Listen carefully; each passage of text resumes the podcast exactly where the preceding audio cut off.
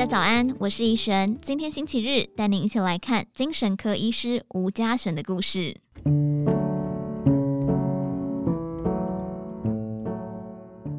精神科医师兼作家吴家璇照顾失智父亲十年，常常以医师与家属的双重身份传授专业与经验。但要怎么样让父亲甘愿就医检查？父亲乱投资惨赔百万，该如何介入？都曾经让他难以开口。母亲过世后，没人管的父亲迷上捡瓶罐，做到腰酸背痛必须复健。吴家璇说：“父亲向来不受控，做子女的只能尊重。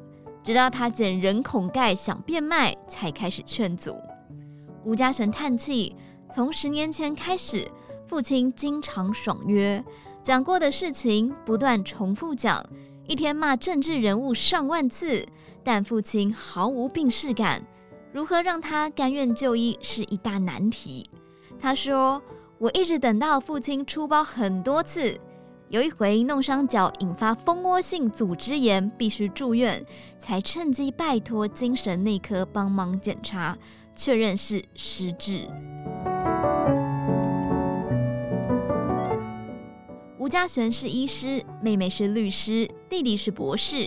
即使是知识分子家庭，牵涉到金钱，永远都是个难题。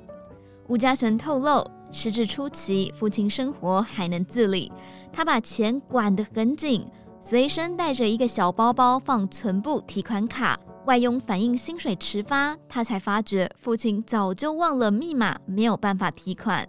同时观察到他提款时，都是外佣背密码给他听。幸好外佣很正直。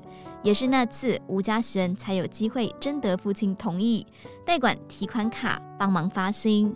在吴佳璇的印象中，父母为了栽培三个小孩，生活俭省保守，不懂也不碰金融商品。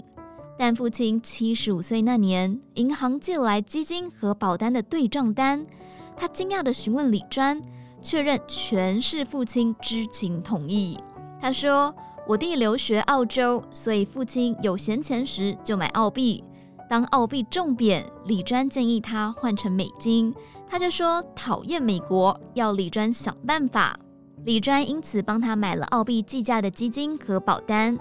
吴佳璇说，介入父亲财务是很敏感的事，我担心父亲会觉得这个女儿图谋财产，也不知道弟妹怎么想。最后决定告知妹妹，请弟弟有空时从澳洲回来举行家庭会议，检视父亲财产。也因此知道母亲过世之后，他陆续将两人的一千万退休金及储蓄都换成了澳币定存，光汇兑损失就一百万。吴佳璇身为精神科医师，深知失智症状和照顾方式。但就算可以预先准备好轮椅和电动床，需要人抱的八十多岁父亲，将来如果衰弱到无法吞咽，是否该插管灌食，他自己也没有答案。吴佳璇说：“医界有人顺从母亲，末期绝食二十一天自然死，但对我来说，如何善终是挑战，这会牵涉到我的弟妹，有些事情太坚持，会种下家人之间的心结。”疫情之前，吴家璇照顾父亲之外，坚持每年到日本旅游。疫情后改成周末徒步台湾，最高纪录一天走四万多步。他说：“对我来说，旅行就像是一种重开机，不同于出国，徒步台湾天数短，充电快。”他记得两年前第一次走上忠孝桥，小小的他站在桥上眺望圆山和纱帽山。吴家璇说：“天地为之开阔的感动前所未有，这样的感动支持我走了半个台湾。尤其我喜欢历史，戴着历史的眼镜走过七股、盐山和麻豆，想象三百年前这里曾经是台江内海，非常有趣。走自己的路也陪伴失智父亲走人生最后的一段路。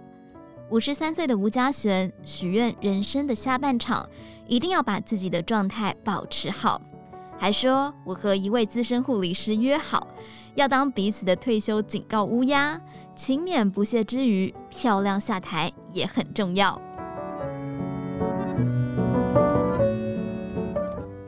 以上内容出自于荆州刊网站。详细内容欢迎参考资讯栏下方的文章连结。最后，祝您有个美好的一天，我们明天再见。